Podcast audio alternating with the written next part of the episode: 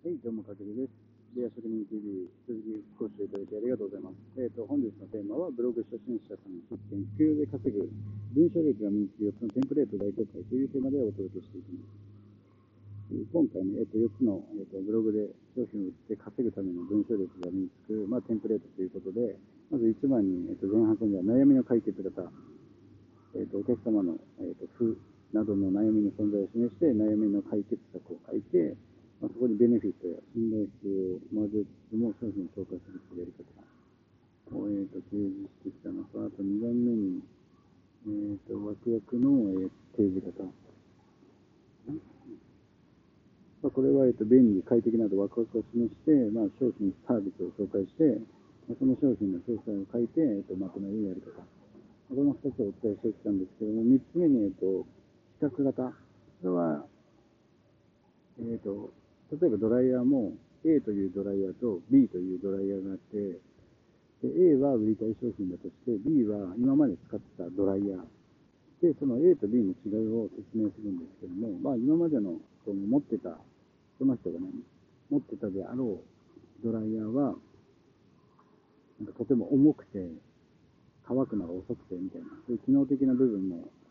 違いで、B はそういうドライヤーだったけど、A はとても軽くて、とても、えっと、軽乾くのが早くて、今までの10分ぐらい時間が短縮できるみたいな。で、A になるための方法を提示するっていう感じです。だから読む人にこう、ベネフィットを鮮明にイメージしてもらい、したいときに、えっと、とても有効。まあ、B を持ってくることで A がより際立つというか、まあ、そういう比較型の方法で商品を売るあのライティングもあるということです。で、これはギャップが大きく、較にこう具体性があるほど、まあ、購入率が高まる。まあ、具体性っていうのは、本当何グラム変わるとか、どれぐらい乾くスピードが変わるとか、そうやって細かいところまで具体性で違いを示してあげると、えっと、分かりやすいので、えっと、そういう時に使える形で。あと次に、最後に物語型。まあ、物語型は、例えば不安や不満や不遇など、この負を抱える主人公を登場させるっていうことなんですけども、だからそれは例えば自分でもいいですし、誰か、その物を売りたい、誰に物を売りたいかっていうターゲットをちょっと想定して考えて、その人を主人公にしてあげるっていうのは一ついいかもしれない。例えば、もしね、僕がドライヤーを売りたい場合だったら、まあまあ、女性がやっぱターゲットですよね。で、まあ、30代ぐらいの、えー、と仕事で、独身で、バリバリ仕事をするキャリアウーマン的な。で、まずその人を主人公としたときに、まあ、まずはね、負を解決する商品との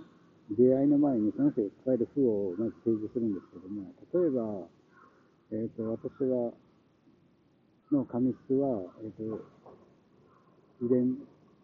で、えっ、ー、と、とても乾燥しやすくて、えーと、見た目もちょっとこう傷んでるように見えて、それが、えーと、疲れてるようにも見えてしまって、とても自分の髪質にコンプレックスを持ってる人間です。で、そのコンプレックスが原因で、なかなかこう異性との、えーと、出会いに積極的に行動する自信もなかったり、なんか休日も外に出かけるのが億劫だったり、えーと毎日そんな感じで過ごしていました。っ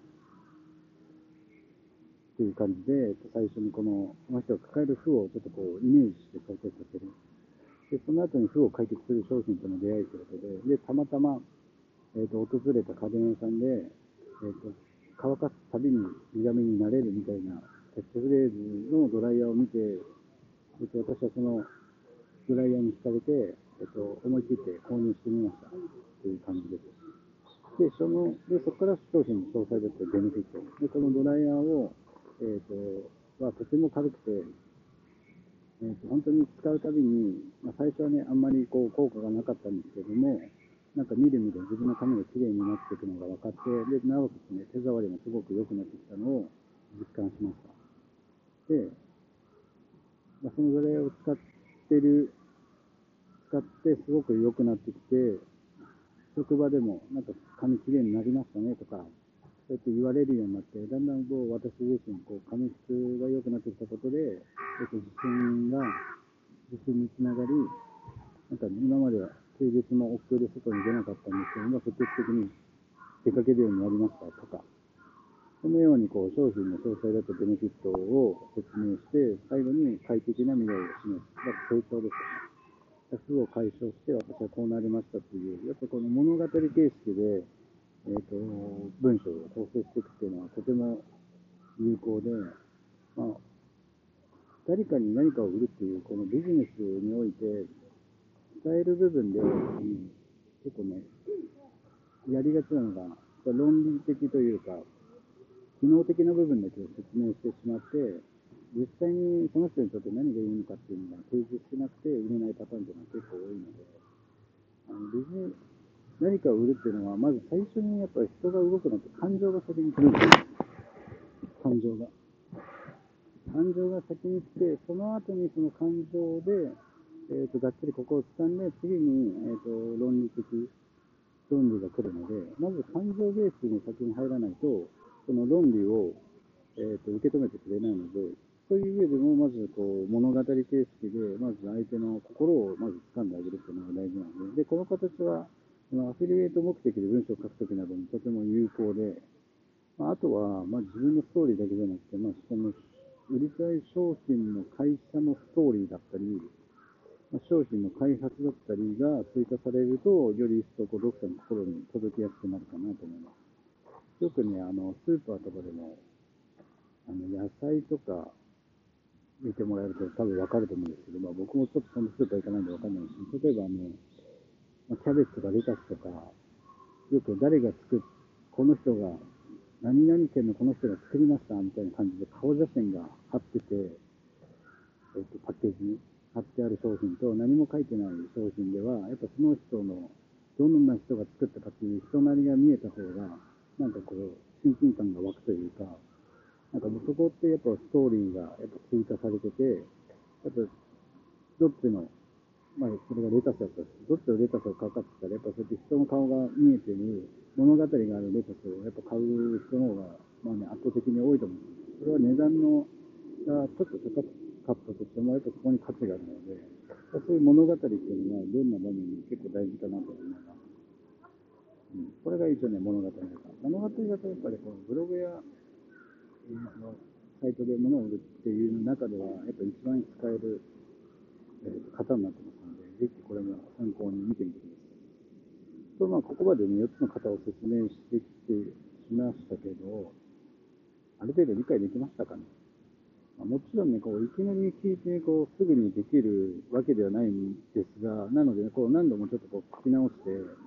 まあ、ブログやサイトで商品を売るときに、まあ、この商品はこの方と相性が良さそうだから、今回はこれに当てはめて文章を作ろうとか、まあ、じゃあ実際にこう型を活用しながら文章を作成してみましょう。まあ、そうすることでね、こう徐々に自分の中に、そのテンプレがやっぱ染みついてきて、まあ、見なくてもこの4つの型を頭の中から自然と引き出すことができて、まあ、文章を書く時間もめちゃくちゃ、ま短縮できると思います。というわけで今回はこう2020年最新ブログ初心者さん副業で稼ぐ文章力が身につく4つのテンプレートを大公開というテーマでお届けしてきました。まあね、僕もやっぱね、最初からね、こういう方を知ってれば、まあもっと文章をね、書くスキルの上達が早かったんじゃないかなと思ってます。で、もっとそれによって、だから多分もっと稼げるようになって時間が早まっていたんじゃないかと思うと、まあね、これをもっとね、えっ、ー、と、今ね、ブログを始めたばかりの人とか、まだブログを始めて、えっ、ー、と、まあ、全然なかなか物が売れないっていう方には、えっ、ー、と、すごい時間短縮になる方法なので、うん。えっ、と、本当に、聞いていて損はないかなと。で、まあ、なぜね、まあ、ブログで商品を売るためのコンテンツっていうのは、やはりやっぱ時間と労力がやっぱ必要で、まあ、ブログやサイトをこうやって見られるまでにもある程度の期間が必要なので、まあ、途中挫折挫折しやすいじゃないですか。うん、でもだからこそこうなるべく効率よくこう最短で自分のブログやサイトで商品を紹介して入れたっていうなんだろう体験が得られると、まあ、それがね新たなモチベーションとなって、まあ、継続力が増すんじゃないかなと思います。そういった意味ではこうやってテンプレートを使って、まあ、なるべく効率よく最短でえーと、自分で商品を売って稼げたっていう経験が、やっぱりすごい次につながると思うので、まあ、そういった意味でも、この今回そうした、紹介した、まあ、セールスライティング4つの方を身につけることで、まあ、文章力も身について、ブログやサイトで、まあ、物を売るってことが楽しくなってくるようになじゃないかなって信じてます。なので、まあ、ブログ初心者さんはね、もちろんね、ブログを使った副業歴は長いけど、こう意図的に商品を購入させることができている自信がない人に、もう再確認の上で、えっと、学んでいただけたら、えっと、嬉しいです。うんでね、えっと、最後に、まあ、物をね、売るための文章スキルでもあるセールスライティングは、やっぱ時代やトレンドに左右されないスキルでもあるんですよね。うん。で、まあ、身につけることができれば、まあ、一生稼ぐことができる、本当にスキルでもあるので、ぜひ身につけて、個人で稼ぐための、えっと、レベルアップをしていきましょう。というわけで、えっと、最後まで、えっと、ご視聴いただきありがとうございます。また別の動画でお会いしましょう。ホテルでした。